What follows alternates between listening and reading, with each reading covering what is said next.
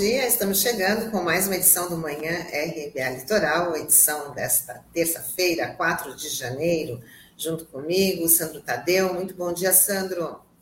Olá, bom dia, Tânia, bom dia, Taigo, bom dia, Norberto, e um bom dia especial a todos os internautas da RBA Litoral. Bom, vamos já começando a nossa edição, já falando da, do estado de saúde do presidente Bolsonaro, que continua internado no Hospital Vila Nova Star, em São Paulo. E seu estado de saúde é estável. O médico que cuida de Bolsonaro, o doutor Antônio Macedo, decidiu continuar com o tratamento clínico e descartou uma cirurgia. Bolsonaro foi internado ontem após um problema de obstrução intestinal apesar de todo de ele estar internado, né, Sandro, ele não deixa de fazer seu exibicionismo, já postando fotos, já entrando aí nas, nas redes sociais, ele não perde essa oportunidade, né? Ah, sim, com certeza, né, Tânia? Ele aproveita, já coloca a foto dele é, ali na, na maca do hospital, né? Enfim, mas não há aquele apelo como já ocorreu em outras oportunidades. Pelo contrário, né?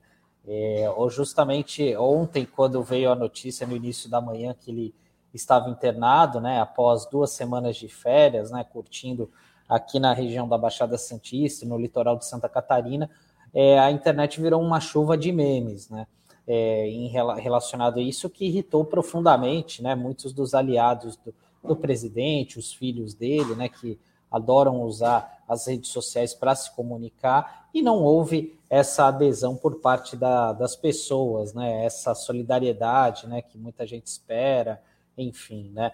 É, pelo contrário, né? Houve críticas em relação a isso, né? A postura dele ao longo desse período todo, né? Das férias, enfim, curtindo a vida doidada, enquanto é, fugindo das suas responsabilidades como presidente, né? Haja visto que ocorreu aquela as chuvas, né, que foram registradas ali na Bahia, né, a tragédia que deixou é, várias cidades embaixo d'água e prejudicando milhares de pessoas ali naquele estado, né. E também, é, ainda não, apesar de dessa cirurgia ter sido descartada no primeiro momento, ainda não há uma previsão de alta, né, do, do presidente Bolsonaro em relação a isso, né. Então, a gente fica aí no aguardo pra, dos próximos capítulos dessa situação e a gente vai ficar monitorando esse, esse caso. Sandro, assim também como... o que, é, não, assim, o que me chamou a atenção é que ele não dá chance para o Mourão, né? Ele pode estar internado, ele pode estar viajando, mas o Mourão não consegue assumir aí a presidência enquanto o, o Bolsonaro está ausente, né? É verdade, né? O Mourão ele também estava de férias, né? É, ou seja, né? Tá é, tava de férias, ele voltou para Brasília ontem mesmo, né, se colocando ali de prontidão é, em caso ocorresse algo mais grave, né, enfim, né, mas agora ele ficou, ah, mas o Bolsonaro realmente, né, ele não, ele já demonstrou várias vezes, né, que tá uma, há uma certa incompatibilidade com o vice-presidente em algumas situações, né, até porque o, vice-presidente acaba falando demais em algumas situações, o que acaba irritando ali o Bolsonaro, né?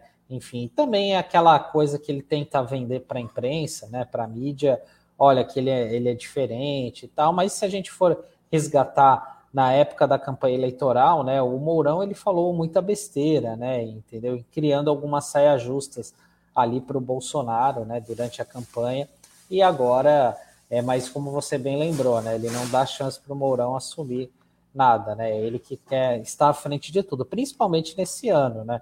É, que é o ano da eleição, provavelmente ele vai disputar a reeleição, né? Vai querer disputar a reeleição, então agora a gente vamos ficar monitorando isso. E como a gente está monitorando, a outra coisa também é sobre a questão dos cruzeiros, que depois de cinco dias da recomendação da Anvisa, a Associação Brasileira de Navios de Cruzeiros decidiu suspender as operações no Brasil até o dia 21 de janeiro, por conta da Covid-19. Segundo a entidade, os motivos foram as incertezas na interpretação e na aplicação de protocolos previamente aprovados. Vale ressaltar que aqui em Santos, dois navios estão em quarentena: o Costa Diadema e o MSC Esplêndida. É, e é, isso era uma bola cantada, né, Tânia? A gente já, tá, é, já tinha falado quando os cruzeiros foram autorizados, né? A, a temporada de cruzeiros foi anunciada, né? É, e, essa é uma medida de bom senso, né? Acima de tudo, né? Porque é, e essa medida acabou sendo tomada aí pela Anvisa, recomendada, justamente por conta da explosão de casos de Covid que foram registrados nos últimos dias aí na, nas embarcações que estão passando pelo país. Né? Só para efeitos de comparação, para a gente ter uma dimensão, é, até o dia 25 de dezembro foram registrados apenas 55 casos de Covid nessas embarcações. De 25 de dezembro para cá, ou seja, nos últimos nove dias, foram 800 casos de Covid nessas embarcações. Né? É, então, é, realmente chama bastante atenção, né? Esse, esse grande, essa explosão de casos de Covid, né? Mostrando que há algo de errado, né? Não sei se no, na questão do protocolo, enfim, tanto é que ontem, é, aqui no, no Porto de Santos, né, no Concais, é, o que, que aconteceu? Uma das empresas ela estava fazendo testes em todos os passageiros, né? E deu a entender que era uma, uma postura ali da CLIA Brasil, né? Que é a, essa entidade que representa o, o setor de cruzeiros, né, para justificar, olha, para que o número de infectados por Covid era um número muito pequeno, porque o próprio protocolo estabelecido pela Anvisa é, não previa essa testagem de todos os tripulantes, todos os passageiros, né, enfim. E, é, como eu, eu, eu, disse, né, é uma medida de bom senso, né, embora o, o ministro do, do Turismo né, tenha dado uma declaração ontem, no início da tarde, que além da questão da é, questão sanitária, era preciso levar em consideração o aspecto econômico antes de barrar ou fim ou, ou suspender a questão dos cruzeiros, né? Mas eu acho que a, a saúde prevaleceu nesse caso, né? Então é, a gente fica, vai ficar monitorando, né, para ver até que ponto, se os cruzeiros vão retornar no dia 21 de janeiro, né, e como isso vai se dar, né, se haverá alguma mudança no protocolo e o que será feito de diferente para minimizar essa proliferação da Covid e também dessa nova gripe, né, que está pegando muita gente aí ao longo das últimas semanas. E muita confusão também, né, sendo com os passageiros que ali ficam né, se aglomerando ali na, na aqui no Concais, né, está tendo uma movimentação muito grande, porque às vezes até a falta de, de informação, briga por comida, briga por assistência, então, aí gerou uma grande confusão, que era para ser ali um, um, período de lazer para esses passageiros que já tinham adquirido esse pacote do, do cruzeiro marítimo, agora está se tornando aí uma grande dor de cabeça. É, isso realmente, Tânia, chama muito atenção, né? Tem casos de, por exemplo, é, os filhos estão em quarentena e os pais não, né? Então são, são situações assim bem atípicas, né? O Concais ontem estava lotado de pessoas e a falta de informação é muito grande, né? Até mesmo entre os tripulantes, né? É, a gente tem visto aí pelo noticiário, né? É, muitas vezes os passageiros tendo que passar informação para os tripulantes. E é bom lembrar, né, que nem todos os tripulantes, muitos dos tripulantes eles é, têm outra nacionalidade, né? por exemplo, filipinos, né? Então era uma. É, era, o pessoal estava muito preocupado em relação a isso. Eu vi numa das matérias é, de alguns dos, dos, nossos colegas né, abordando essa questão é, dos cruzeiros, né? E também é, é, essa falta de assistência, né? Porque você imagina só, um cruzeiro desse é praticamente uma mini cidade, né? São 3, 4 mil pessoas em cada cruzeiro desse, e você precisa ter uma assistência adequada, e, e você precisa resolver isso de uma em questão de horas e a, acabou causando muita irritação. Muita gente acabou ali recebendo um lanche é, muito inadequado, enfim, que não dá, não dá para nada, né?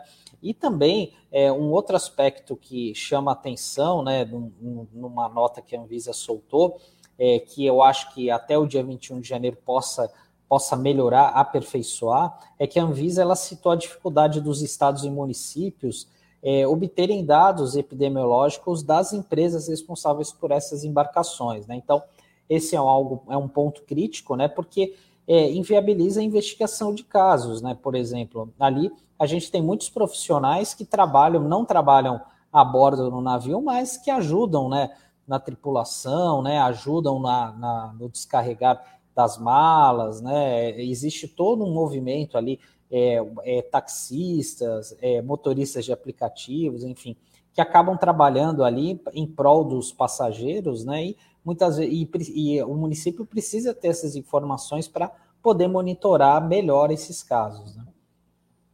É, bom, e a gente continua aqui falando da audiência pública sobre a vacinação de crianças, que o governo federal tanto insistiu. Ela vai ser realizada hoje. O debate vai abordar a imunização de grupos entre 5 e 11 anos de idade com a vacina da Pfizer, liberada pela Anvisa em dezembro.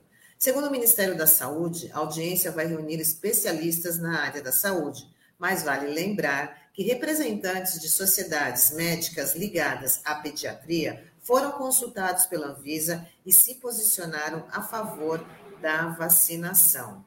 Essa audiência pública aí já tem, já tem despertado muita polêmica, né? Porque parece que o governo insistiu nessa audiência como um confronto com a Anvisa, que antes de, de, tomar a decisão de liberar a vacina Pfizer para esse grupo de 5 a, a 11 anos de idade, já tinha feito diversas consultas com com os especialistas, né? Então, o governo confrontando aí a Anvisa decidiu por essa audiência pública que, a, que os especialistas sérios, né, falaram que isso não tinha nada a ver, que com uma pessoa que não é uma audiência pública, todo mundo pode dar palpite, né, Sandro? Né? Eu posso estar lá, que não tenho, né, não, tenho graduação nenhuma na, na, na área médica, e posso estar lá decidindo se eu quero ou não quero a vacina.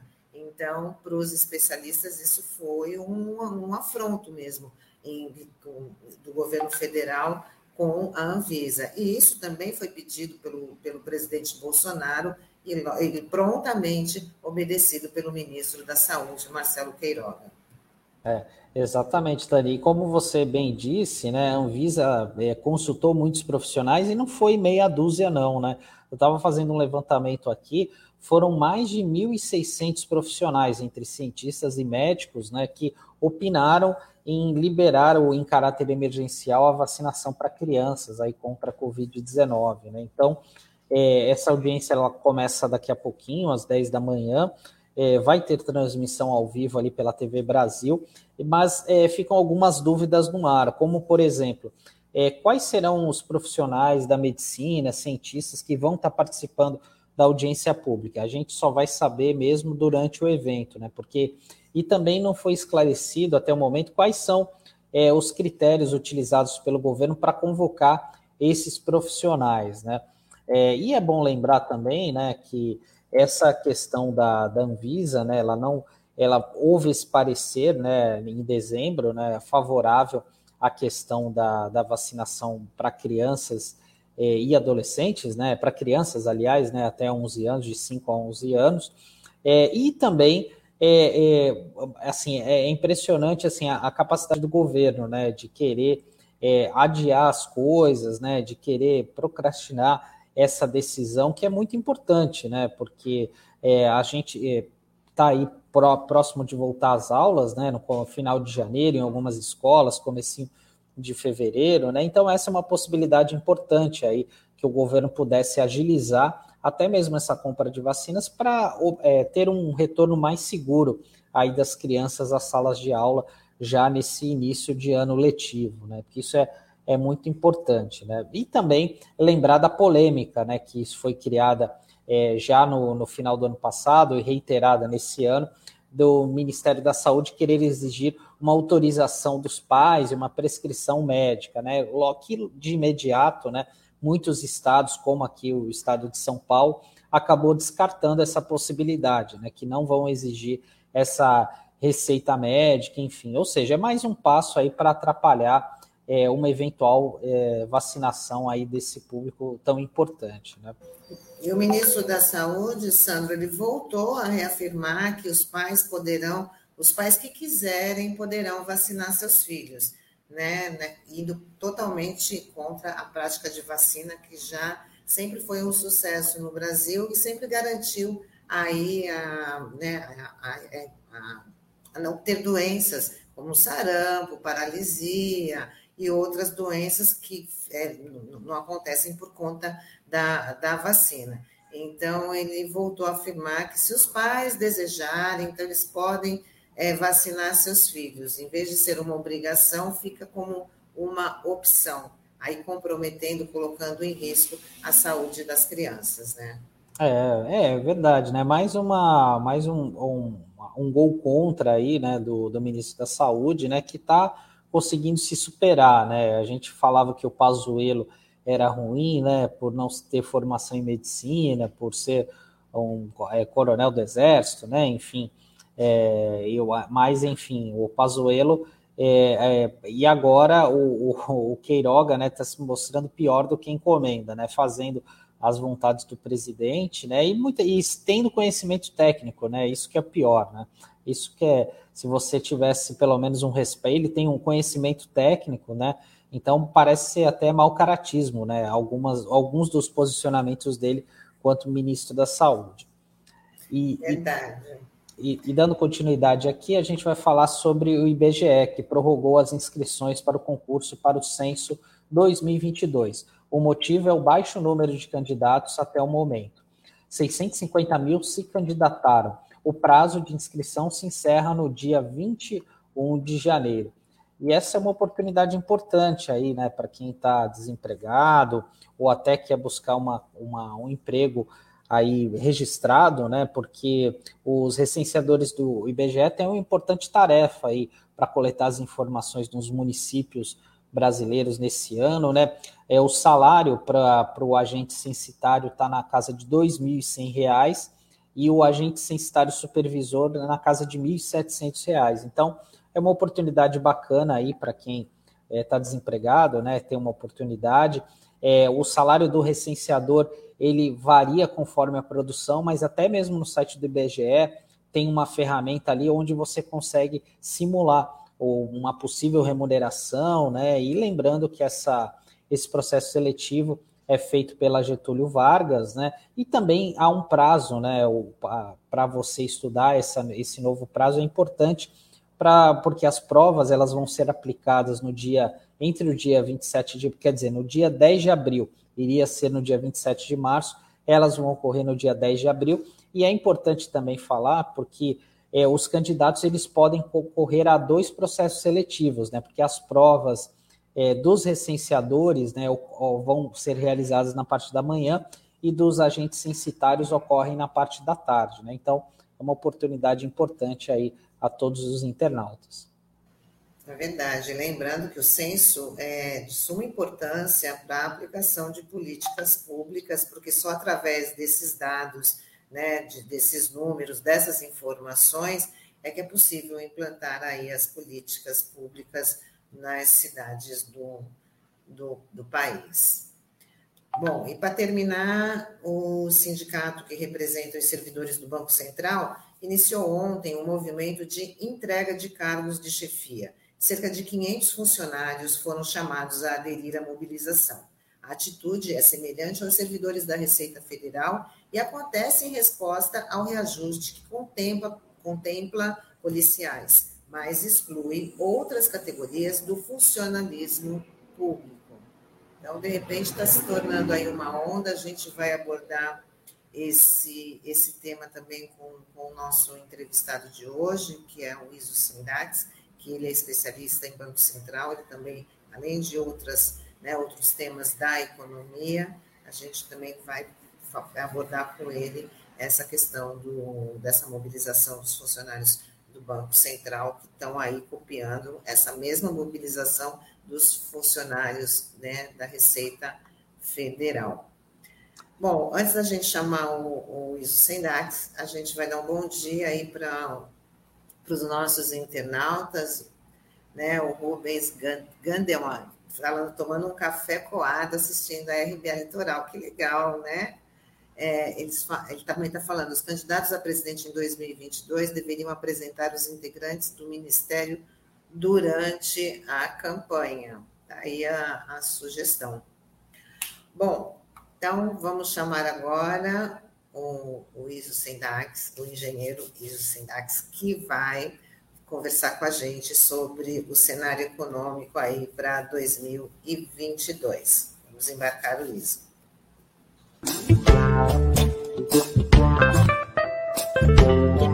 Oi,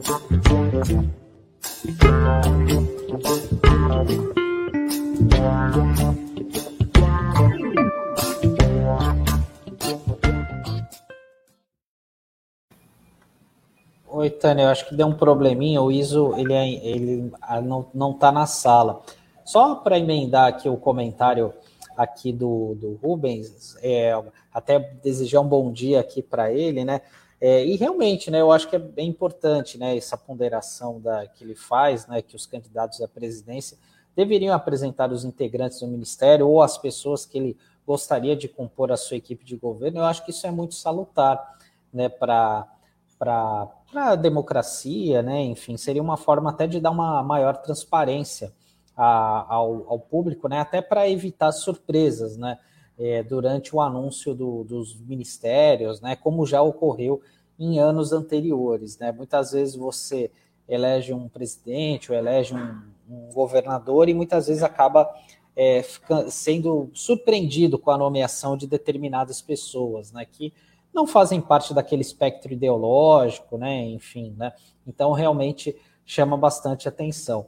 E também para falar um pouquinho sobre essa questão é, do movimento do, do, do, dos funcionários do Banco Central, é, como a Tânia bem disse, né, isso já era mais do que esperado, né, essa possibilidade de uma eventual gritaria e paralisação aí dos servidores de outras categorias por conta dessa decisão do governo federal né, em colocar no, no orçamento do próximo ano apenas o reajuste é, para policiais federais. Né? Certamente isso ia causar descontentamento de outras categorias, tanto é, é que o primeiro movimento nesse sentido ocorreu com os fiscais da Receita Federal no mês passado, e agora o, agora o Sindicato é, Nacional dos Funcionários do Banco Central, o Sinal, está organizando uma paralisação nacional aí no próximo dia 18. Né? E é bom deixar claro, né, é, com todo respeito a, to, a todas as categorias, né, enfim, mas é, a gente, é, o, o, trabalhador ele não pode ficar vivendo apenas de elogio e tapinha nas costas, né, porque os servidores federais precisam ser devidamente valorizados, né, com remuneração adequada e correção justa no, em seus vencimentos. É verdade. Bom, acho que agora o ISO já está aqui conectado com a gente. Sendates, vamos já embarcá-lo para conversar. Olá, Iso, bom dia, seja bem-vindo. Bom dia, feliz ano novo a todos vocês, aos ouvintes. Pra Aprendi que agora ele tem que falar bom dia, boa tarde, boa noite, porque o pessoal assiste de vários lugares ali. Então, Exatamente. Acabamos. É, Isso, só vou pedir uma coisa para você. Será que você está com você está no celular? Será que você pode virar no horizontal? Isso. Isso. Acho Agora vamos ver o seu áudio, como é que tá. Tá ouvindo a gente? A gente não está te ouvindo. Se abrir agora o microfone, sim. agora melhora. Não? Agora sim, só ficar um pouquinho mais estável aí com, com, com o celular, porque a gente quer te ouvir, né? Mas quer te ver também, né? É. Eu estou conectando o computador e aí eu volto lá daqui a mais uns minutinhos ali. Tá ótimo, tá. não tem problema. Então já começa falando para a gente o que, que, o, que, que o brasileiro pode esperar de em 2022 diante do cenário econômico aí. É, é, do ponto de vista econômico, eu diria que os otimistas esperam uma estagnação econômica. Houve uma certa recuperação do, é, da capacidade que é, foi desocupada durante a pandemia isso fala-se às vezes até em 3%, 4% de crescimento no ano de 2021, ainda não tem a conta correta, ano passado, e os dizem mais meio por cento, talvez, para esse ano de 2022.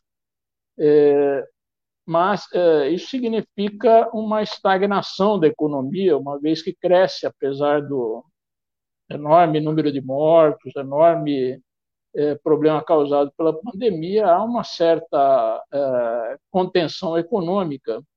E isso vem de tempos ali, a, a, as origens desse problema.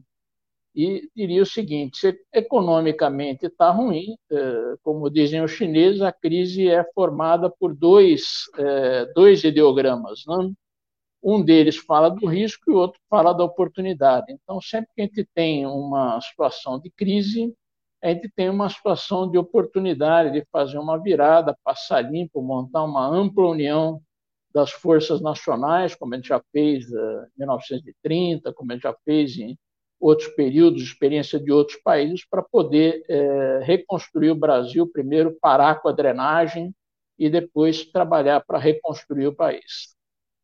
Então, é, da nossa história, a gente sabe que o, o, capitalismo ele sobrepôs ao feudalismo em razão principalmente do domínio da energia do vapor, da energia do, depois um pouco mais adiante, energia elétrica, permitiu um grau de produtividade no trabalho que dividiu as nações entre as nações que tinham indústria e as nações que eh, se baseavam na matéria-prima e ficaram na periferia. E antes mesmo uh, da nossa independência, 200 anos, a gente falava em, em é, precisamos abrir os portos às nações amigas, ou seja, exatamente a Portugal, ou melhor, perdão, a Inglaterra, não? porque Portugal uma nação que até tentou, mas não se industrializou, então o que eles faziam era trocar azeites finos, né, bons azeites, por os produtos industriais e tinha uma diferença nessa troca que eles usavam o ouro do Brasil para pagar essa diferença. Então, o Brasil, em 1822, há praticamente 200 anos, agora no dia 7 de setembro, temos o bicentenário da independência política, o Brasil cortou os laços com Portugal e passou a ser subalterno diretamente é, à Inglaterra é, situação que não saiu até hoje. Não saiu totalmente, mas, claro, não estou dizendo em relação à Inglaterra, né, condição subalterna. Mas, eh, nos anos 30, houve um empreendimento bastante importante no Brasil, né, baseado no pensamento nacional desenvolvimentista, não só do capitaneado pelo Getúlio Vargas, mas não só, que eh, fez um programa mais consistente de industrialização do Brasil. Nós temos o nosso eh, Roberto Simonsen aqui de Santos, que se tornou era corretor de café e se tornou patrono da indústria nacional, né? É, e que passou a, como poderia dizer, a primeiro substituir as importações, segundo é, a indústria de base e a indústria da energia, e por 50 anos o Brasil cresceu 7% ao ano em média. Ou seja, é, nada que a China não tenha feito nos últimos 40 anos, num processo semelhante, só que com muito mais tecnologia, muito mais condições. Só que dos anos 70 para cá, que é exatamente quando a China passou a ocupar um espaço crescente na economia global, é, deixou-se de ter um capitalismo voltado à questão do produto, do serviço. Oh, vou fazer os óculos que nós estamos usando. Eu vou fazer é dinheiro. Passou a ser feito com base em dinheiro, derivativos, transferência, dinheiro que gera dinheiro, quanto retorna tal. E essa crise vem se arrastando desde os anos 80. E é por isso que, do modo geral, o Brasil tem estagnado, retroagido, estagnado, retroagido vi a última notícia agora eh, sobre a questão dos reajustes salarial dos servidores, só para dar uma ideia, no caso do Banco Central, que é, vamos dizer, onde eu fui servidor, nós estamos falando em 33% de quebra salarial desde 2008, quando foi feito uma reposição que não chegou ao início do governo Fernando Henrique, mas quase. E lá para cá já perdeu 33%, e dois anos de salário deixaram de ser pagos por causa desses cortes seguidos. Né? Então, é, vamos dizer, não vejo perspectivas econômicas mais do que é, de estagnação para esse ano, mas vejo uma perspectiva política de o Brasil se unir para romper com a dependência e construir novamente uma grande nação. Iso, bom dia, uma satisfação estar recebendo você aqui novamente, feliz ano novo para ti. É, para a gente virar essa página da história, é, um, muitos, alguns especialistas falam da necessidade da gente voltar a valorizar o salário mínimo aqui no país. Até recentemente você compartilhou no teu, é, no teu site um, um artigo que saiu na Hora do Povo, é, dizendo que o salário mínimo hoje, né, estabelecido de R$ 1.210, é 20% do mínimo criado pelo Getúlio Vargas. Né? Você acha que esse é um caminho de para a gente virar essa página, de, é criar essa política firme aí, de consistente para voltar a valorizar o salário mínimo aqui no nosso país? Sem dúvida. Eu falei um pouco do processo de industrialização pelo lado da produção, mas também no, no período Vargas, eh, além da criação de um salário mínimo para cumprir as necessidades do trabalho, tiveram várias outras medidas de valorização do trabalho que, eh, por um lado, promoviam justiça social, e aí entra no, no ponto que você toca hoje, por outro lado, fortaleciam o mercado interno, ou seja, você passava a ter mais eh, recursos para eh, as pessoas fazerem as compras, com isso, mais eh, encomendas à indústria, com isso, mais empregos, mais salários. Não? como dizia o Henry Ford, tem muitas passagens que o pessoal não gosta de lembrar, mas ele falava o seguinte: eu quero pagar salários que os meus empregados possam comprar os meus carros. Não? Então, tem que é, Teve essa discussão na última eleição presidencial de dobrar os salários. Muita gente fala isso vai quebrar o país tal. É, mais ou menos como aquela manchete famosa de 1963, quando o, presidente João Goulart é, instituiu o 13º salário, né? Saiu num certo jornal que até hoje existe lá do Rio de Janeiro, o 13º vai quebrar o país. Pelo contrário, não, ajudou bastante no consumo, no desenvolvimento, na retomada da economia. Só que para isso você tem que fazer as duas coisas. Você tem que aumentar os salários e aumentar a produção industrial. Não? É uma coisa é, razoavelmente casada, porque você tem os é, pessoal comprando mais, é, o pessoal da indústria fala, então vamos investir, vamos aumentar a produção, vamos trazer novas técnicas e tal. É, e, por outro lado, você contrata mais gente, paga mais salário, tem gente para consumir. De uma maneira geral, os preços ficam equilibrados, não, é, não ficam como o ano passado, onde a inflação oficial foi de 10%, e, assim, os dados que eu li, não vi os dados específicos do Brasil, mas é, o senhor Elon Musk, não, foi capa, de, capa da Forbes, etc. e tal, aumentou a sua fortuna de cento e tantos bilhões de dólares para duzentos e tantos bilhões de dólares.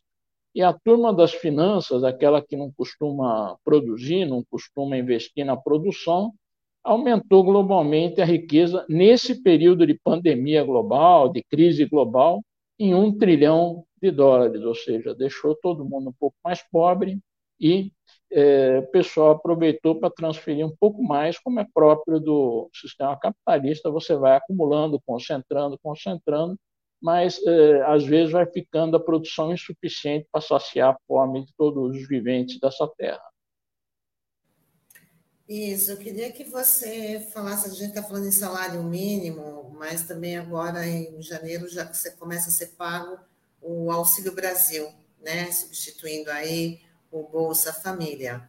Queria que você falasse do, do impacto né, desse dinheiro circulando na, na economia, se ele vai ser grande, se ele vai ser pequeno, e se isso é o suficiente, porque parece que essa foi a única medida que o governo encontrou aí, com, uma, com um cunho também eleitoreiro, né? Mas assim, que medidas que têm que ser tomadas urgentes para poder tirar o Brasil do mapa da fome. É, é, vamos dizer, o, a proposta original de auxílio emergencial, acho que todo mundo lembra que foi em torno de 150, 200 reais, alguma coisa assim. O Congresso trabalhou, fez a sua parte, aumentou para 600 reais no período mais crítico, no início da pandemia. Mas, eh, com a virada do ano, já encerrou o período do auxílio emergencial, na verdade, até encerrou o orçamento, portanto, eh, teria que ter uma verba no novo orçamento. Então, vamos fazer um outro auxílio, 150 até 300 reais, a metade, até menos do valor, mas já cortando 18 milhões de beneficiários. Né? É, lembrar que nesse período a gente falava em 18 milhões de desempregados, mais 13 milhões, mais ou menos, de pessoas subempregadas, vivendo de bicos, a gente está falando algo como 30, 35 milhões de pessoas sem uma renda mínima capaz de chegar até o mês seguinte, né? sem ir para a fila do osso, sem é, poder pagar, que não é só a conta do. É, não é só a conta da comida que a pessoa precisa pagar, precisa pagar energia elétrica é, para ter água quente, precisa pagar a internet para poder manter os filhos na escola, tem uma série de outras despesas. Então, vamos dizer, cortou-se 18 milhões, agora é, dobrou o valor, né, 400 reais tal. É, não é isso que a gente está criticando, mas para um universo bastante menor ali de pessoas que antes recebiam é, o Bolsa Família. Uma parte dos que recebiam a Bolsa Família. Então, evidentemente, isso ajuda a girar a economia, tem o mesmo efeito, que do, mesmo efeito do ponto de vista conceitual. Né?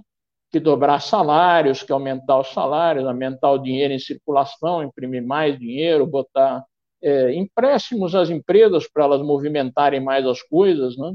É, só que numa escala é, bastante reduzida e que as previsões, como eu disse, dos economistas é, otimistas é que o crescimento nesse ano seja de meio por cento, ou seja, é, não haveria mais encolhimento, não haveria mais recessão, mas também não haveria é, uma retomada do crescimento. Não vamos falar em nível da China, que, é, em razão da pandemia, voltou para os 3%, 4% ao ano. Mas mesmo no tempo do Brasil, né, crescia 7% ao ano, é, e isso fez aí um bom efeito na nossa vida, né, na urbanização, na nossa vida é, no século passado.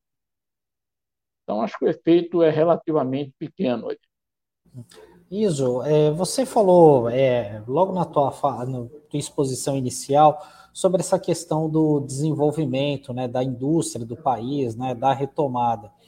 É, quais os meios que o, o governo tem para incentivar essa industrialização do país, né? Porque o Brasil, é como você bem disse, né, foi um destaque no mundo aí durante em poucos anos, né, virou uma potência industrial, né? Foi um dos países, um dos 20 países mais industrializados do mundo, né, durante a década de 50, 60, 70, e agora a gente está, é, avançou muitas, é, recuou muitas casas, né? Quais são os caminhos para a gente é, voltar a fortalecer a indústria aqui no país, na tua avaliação?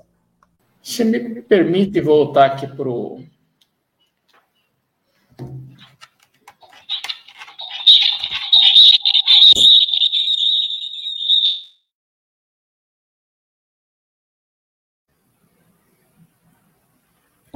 Mas acho que agora. Agora a questão do som. Ver o som. Conexão estável, me ouvem bem ali.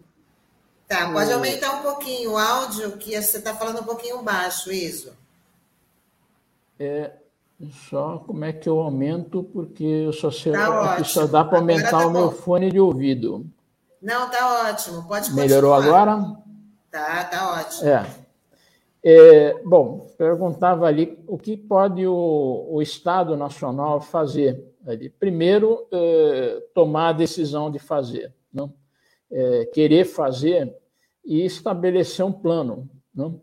É, a gente citou Roberto Simons, havia outros intelectuais chamados intelectuais orgânicos do Estado, o próprio Getúlio, costumavam usar o termo planificação é, que era muito comum é, nos países socialistas de então. Né? Aí o pessoal fala, ah, mas é comunismo. Não, planificação é vocês alargar o horizonte para 15 anos, é, ver o que você tem de boa técnica é, e é, implantar. Se a gente pensar num período recente, para não, é, não voltar aos tempos em que um brasileiro descobriu o câmbio automático, eu não vou falar do pré-sal, das águas profundas ali, que acho que é bastante conhecida a capacidade de pesquisa e geração de tecnologia da maior empresa brasileira, a Petrobras. Mas vamos falar do carro a ar comprimido. Não sei se vocês já ouviram falar disso. Ele tem uma, uma vantagem adicional, além de, obviamente, só trocar um litro de óleo a cada 50, 100 mil quilômetros tal. É, obviamente, ele não polui, porque é comprimido, mas ele tem uma vantagem adicional que como o ar ele sai numa temperatura abaixo de zero, ele ainda é profilático em relação às bactérias do meio ambiente. Né? Então, além de refrigerar o, o nosso verão, ele ainda tem essa vantagem adicional. Quem é que, quem é que desenvolveu o primeiro carro e fez, inclusive, três protótipos? Isso já coisa de 10, 15 anos. Com motor, o primeiro motor ar comprimido colocou em três protótipos. Um que ele botou lá para um taxista não, trabalhar o dia inteiro, o outro um pequeno utilitário e o outro carro dele de passeio, né, para usar em é, situações diferentes.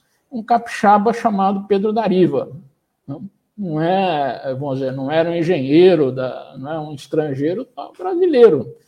Fez aqui e que hoje, li recentemente as notícias do que aconteceu, o carro está sendo desenvolvido, não sei se na Bélgica ou na Holanda, num desses dois países, por uma indústria francesa, também não lembro de cor se era Peugeot, se era Renault, que é, de alguma maneira vão se fundindo também em uma empresa só, não? Mas é, foi contratado lá para desenvolver o motor ar comprimido fora do Brasil. Então, o que, que o Estado pode fazer? O Gurgel, quando ele queria abrir uma segunda fábrica, todo mundo lembra do carro do Gurgel, onde o conceito dele era: bom, não vamos. É, não vamos precisar fazer o um motor para levar o carro. Era tudo pesado, hoje até mais fina, lataria, tudo, mas o carro pesava muito. Então ele fez um carro de 800 quilos, né? É, com fibra de vidro, tal, um carro bem simples, tecnologia nacional. E quando ele pedi, queria abrir a segunda fábrica, embora ele já tivesse um pouco doente, com poucas condições de ele próprio tocar os negócios, ele pediu um empréstimo ao BNDES de 20 milhões, frisando bem porque é milhões e não bilhões, 20 milhões.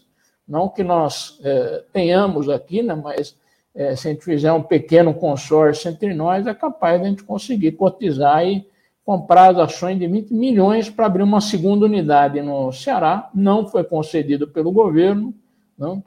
É, a fábrica fechou e o Pedro Dariva está lá no exterior fazendo um carro do país da, da Copersucar, né, do nosso Fórmula 1. É, então, dando exemplos aqui do que pode ser feito, onde você precisa largar o período, fazer um plano e é, botar os recursos na produção, não no pagamento dos juros, né, que são de 400 bilhões é, de reais por ano pela uh, estatística que eu vi agora. Eu estava olhando pelo uh, relatório mensal da dívida de novembro. Né? A previsão era piorar um pouquinho em dezembro, mas o Brasil começou com estoque de dívida o ano passado de 5 trilhões de reais, né? ou seja, estamos falando aí em 70%, 80% do PIB. Ao longo do ano, mesmo fazendo os pagamentos tinha uma taxa de juros de 8%, daí os 400 milhões de juros, né? só que com as incorporações, novos títulos para frente, valor mais alto, aquela história toda, foi para 5,5 eh, trilhões, aumentou 10%, que é mais ou menos essa inflação oficial, né? e que preventivamente qualquer comerciante que a gente conheça já aplicou logo no dia primeiro. Eu fui lá no, no shopping almoçar, né, na praça de alimentação, é, aumentou 10%, que é a inflação de um ano, não sobre o preço de janeiro do ano passado. Isso foi aumentando ao longo do ano, por isso que a inflação foi de 10%. Né? Ele pegou o preço de dezembro, botou mais 10%, imprimiu um novo cardápio, era 27, agora é 30 reais, o mesmo prato, a mesma quantidade de comida, o mesmo preparo tal. Não? É, dobrou a inflação, não? é essa que os servidores públicos estão é, reclamando aos seus salários, mas não só os servidores públicos, todo mundo que trabalha. É, os poucos que eu conversei sobre essa questão do aumento de preço, né, falei, ah, pode ser que suba mais, nem todos os preços, né? Ninguém relatou aumento de salário na padaria, no, no shopping center, no comércio e tal. Ninguém relatou que está recebendo sequer os 10% é, do ano passado. Então, acho que, é, como diz o Ladislau Dober, um economista que eu gosto muito, falou, precisa redirecionar os recursos. Como é que você faz? Desincentiva a aplicação meramente financeira e incentiva o crédito à produção não só a produção, como principalmente ao investimento em novas cadeias de produção. Muitas coisas têm que começar de novo, substituição de importações, não? depois ampliar nossa matriz energética para ter mais energia para produzir, treinamento, educação, não? formação para ter gente para operar essas máquinas e é, ter a vanguarda que a nossa criatividade permita que a gente tenha. Iso, é só. É, ai, desculpa, Tânia, só para tirar uma pode, dúvida com ele. É, é, o, o, Brasil, então, só para ficar claro aqui, só no ano passado, 2021, pagou 400 milhões só em juros, foi isso? Essa, essa Sim, estava devendo 5 trilhões, não, né, a soma dos. É, tem vários, é, vários tipos de papéis. Tem um pouquinho ligado ao dólar, tem papel à renda fixa, tem papel que é pelo IPCA, tem vários é, tem uma cesta de, é, de papéis, né? É, mas é, existe uma forma, aplica-se uma forma, e o Tesouro Direto informa qual é o, a, a, taxa média de juros, ou seja, qual é a despesa média de juros, não é o valor é, do estoque que você tem que pagar. Imagina que a gente não comesse durante um ano, podia pegar o PIB do Brasil, pagar a dívida e zerar o estoque, mas de juros são 400 milhões, considerando 8% sobre. Vai dar um pouco mais, né? porque é, foi de 8 a 8,5, foi de 5 a 5,5, teria que fazer a conta mês a mês, é, mas sendo conservador seria isso: 5 trilhões, é, que é o valor da dívida, é, e eu lembro ali que o Fernando Henrique, claro que tem inflação no período, mas o Fernando Henrique é, assumiu com 70, entregou para o Lula com 700, que entregou para Dilma com 2,100, que terminou o mandato lá quando passou para o Temer com cerca de 3,800 e agora nós estamos em 5. Não? Então, mesmo com a inflação do período, assim que a curva, grosso modo, transcorreu nesses últimos 30, 40 anos. Sim, isso não, que eu ia comentar é que muita gente, tem muita, e muita gente mesmo, né, terminou aí o ano tendo que escolher, aliás, nem teve que escolher, nem teve essa possibilidade de comprar uma roupa nova, de comprar uma comida diferente, porque teve que optar em pagar as contas neste, neste fim de ano. E tem uma pergunta aqui do, do, internauta, que deputado colocasse aqui, o Rubens Gandelman, ele fala isso, nos comente sobre o sucateamento do serviço público, não pela ótica salarial, mas a ausência de concursos públicos sem planejamento de transitoriedade dos atuais, que estão envelhecendo. Sim. É, eu é, entrei no Banco Central é, num concurso de 2006 Houve mais um concurso em 2010 e um outro é, pequeno, bem pequeno, em 2014, e mais nada de lá para cá.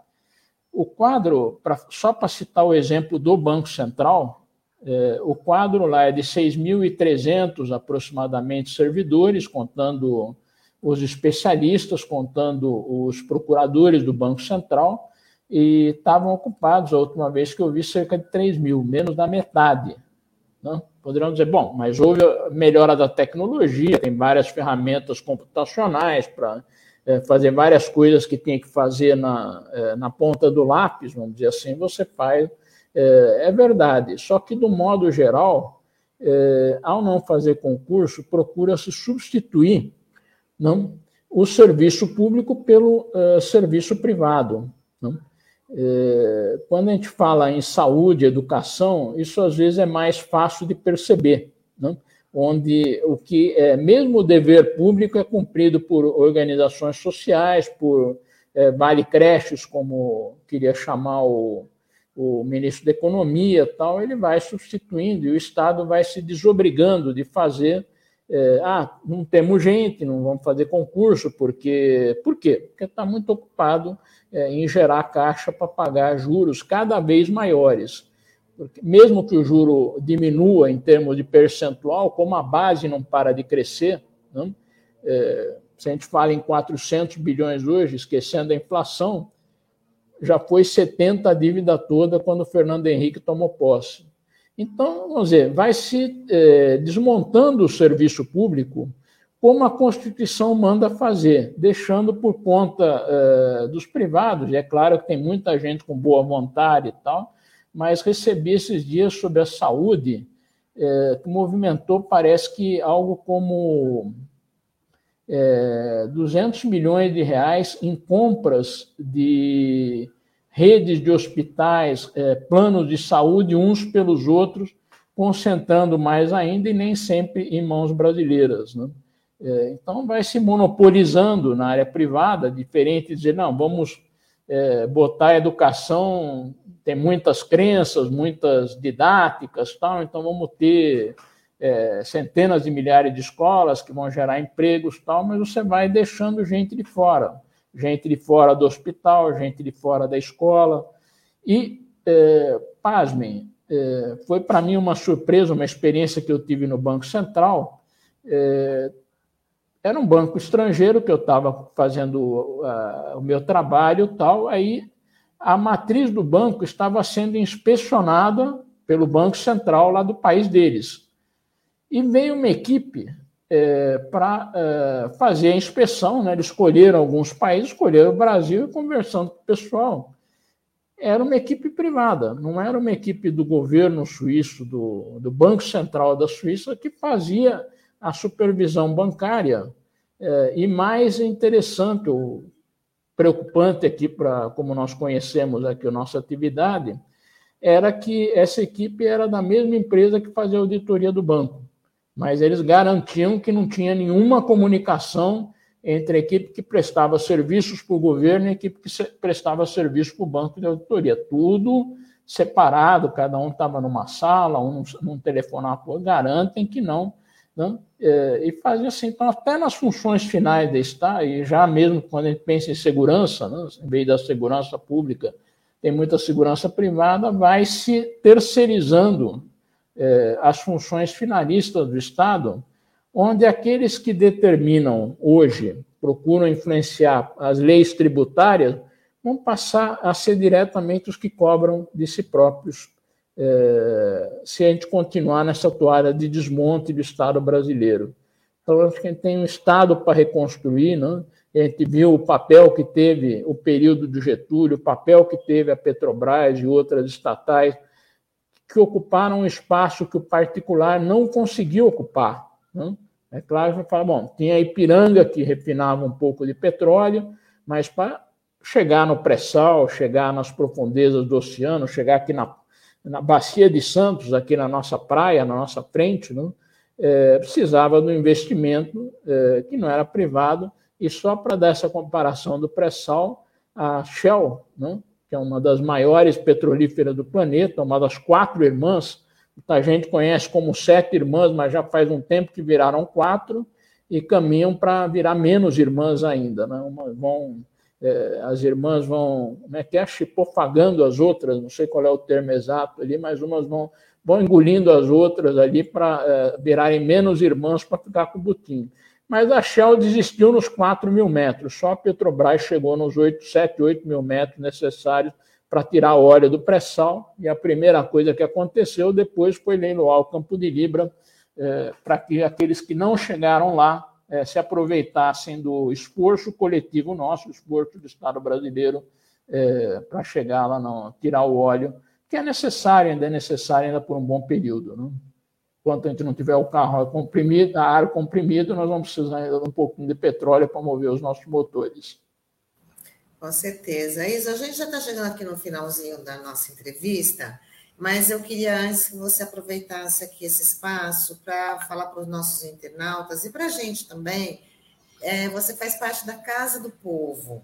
né? Queria que você explicasse, né, o que é esse site, como é que as pessoas podem interagir, né? E qual que é a proposta dele? É uma, é uma história emocionante ali, porque ela data de antes da Segunda Guerra Mundial. É, muita gente via, todo mundo conhece o livro do Stefan Zweig, do Brasil, País do Futuro, né? e a propaganda era bastante grande na Europa. A situação na Europa não era fácil nos anos 30, porque você combinava a crise econômica com o ascenso do nazismo, do fascismo, ou seja, era é, ao mesmo tempo que não tinha trabalho, não tinha renda, não tinha comércio, na, naquela época tinha também aqueles que diziam a culpa é desse, a culpa é daquele, a culpa é do judeu, a culpa é do cigano, é, tem gente demais e não sei o quê. Então havia um incentivo bastante grande é, e o pessoal tomou o navio, veio para cá com gente de, dos mais diversos tipos é, obviamente, iam desembarcando em Santos, e como tinha uma solidariedade, uns ajudavam, os que já estavam ajudavam é, os que iam chegando, né? É, passavam por Santos, tinha aqui a pensão Brickman, onde é, meus avós maternos ficaram quando chegaram com minha mãe no colo, é, já meu avô paterno, ele veio antes, é, veio sozinho um pouco depois, conta a lenda que o meu avô materno fazia bonés e deu o primeiro lote lá para o meu avô eh, paterno começar a vida dele no Brasil. Então ele já recebeu lá a família no Hotel Atlântico, tal, já estava um pouco melhor. Aí o pessoal subia a serra e esse é, agrupando lá de acordo com os pensamentos tal de cada um. E havia uma turma no Bom Retiro do Clube da Juventude, Clube Cultura e Progresso, é, que durante a guerra, como havia em todo o mundo, organizaram o Comitê Michurcho de São Paulo, um dos comitês Michurcho, que era um comitê de solidariedade, que nem essa que agora é prestada à Bahia, que só que é, recolhiam cobertores, recolhiam alimentos tal, para mandar para a Europa para é, ajudar lá o pessoal a passar o perrengue que estava sendo a Segunda Guerra. E presidiu o comitê um, o Manuel Casoy, que era um caçador russo que acabou fazendo fortuna na Argentina com coisas de couro, né? e veio para o Brasil. Ele falou o seguinte: quando os russos entrarem em Berlim, eu vou dar 500 contos para a gente fazer um monumento à vitória. Não? Diz minha mãe que o pessoal não levou muito a sério, porque 500 contos era muito dinheiro naquela época, né? era muito dinheiro para é, uma pessoa só mas os russos entraram em Berlim e ele deu os 500 contos para construir um monumento que é, foi a Casa do Povo. É, aí foi construída a Casa do Povo, que é um monumento vivo de cultura para que nunca mais se repita o Holocausto da Segunda Guerra. Então, de, é, as obras começaram em 49, um pouquinho depois da guerra. Ele foi inaugurado o prédio em 1953 eh, e em 1960 foi inaugurado o Teatro Taíbe, bastante conhecido não só por, eh, por ter sido teatro em língua yiddish de São Paulo, mas também eh, o desaguadouro do Teatro de Arenas, que muita gente conhece lá, o Taíbe, também palco é, da luta da redemocratização do Brasil nos anos 70 para os anos 80. É, mas a atividade cultural nunca parou, houve vários fluxos tal, e até hoje é, nós estamos lá no Bom Retiro, é, com o sonho de reconstruir o Taíba, entregar novamente o teatro de arte israelita brasileiro à cidade de São Paulo, ao Brasil, né? É, e estamos avançando ali, até mandei lá um, um vídeo institucional no site da Casa do Povo, acho que pode é, colocar, que mostra é, um trabalho que junta a memória, né, é, junta é, a tradição com o novo fazer cultural, né, algumas coisas que eu não sou dos maiores especialistas, acho que até por isso que eu ocupo lá a diretoria financeira, mas muita coisa nova está é, sendo feita e uma interação grande com o bairro, com a cidade, é, especialmente nesses tempos de pandemia. Então, tudo se interrelaciona, como diria Einstein, não? é, e a Casa do Povo está firme e forte em defesa de São Paulo, em defesa do Brasil, da cultura judaica é, e do nosso futuro ali. Então, está lá aberto à disposição. Quem quiser conhecer mais, é só entrar no site casadopovo.org. Tá, então tá aí, né, para os nossos internautas, mais um, um local aí para navegar e conhecer, ah. né? Está em São Paulo, mas evidentemente tem bastante coisa online. Exatamente. Então, Isa, eu queria agradecer você pela participação aqui com a gente no nosso Manhã RBA Litoral. Né? Muito obrigada por compartilhar todo esse, esse conhecimento com a gente, com os nossos internautas. Ó, o Taigo está colocando aqui o site, né? E tem BR, é, é só é casa tem, do povo, tem BR, tá correto. Então está aqui tá o site, né? Quem quiser, quem quiser acessar. E agradecendo a sua participação, a gente já pode dizer que você já é da casa, porque está sempre aqui com a gente trazendo esse conhecimento e dizer para você um feliz ano novo e até uma próxima oportunidade. É uma honra, estou sempre às ordens e todos os dias na nossa página isosendax.org a gente publica alguma coisa sobre o Brasil que nós queremos e vamos construir. Tá bom. Tá ótimo, Iso. Muito obrigado. Até uma próxima. todo mundo. Um abraço. Tchau, tchau. Tchau, tchau. E assim a gente vai encerrando a edição de hoje, desta terça-feira, 4 de janeiro. Né? A gente está de volta amanhã com mais uma edição do Manhã RBA Litoral agradecer aí a participação, a interação dos nossos internautas, dos nossos amigos e amigas que sempre estão com a gente todos os dias aqui nas edições desta manhã. E obrigada, Sandro, pela companhia e dizer um até amanhã. Isso aí, Tânia. Até amanhã. Tchau, pessoal. Tchau, tchau.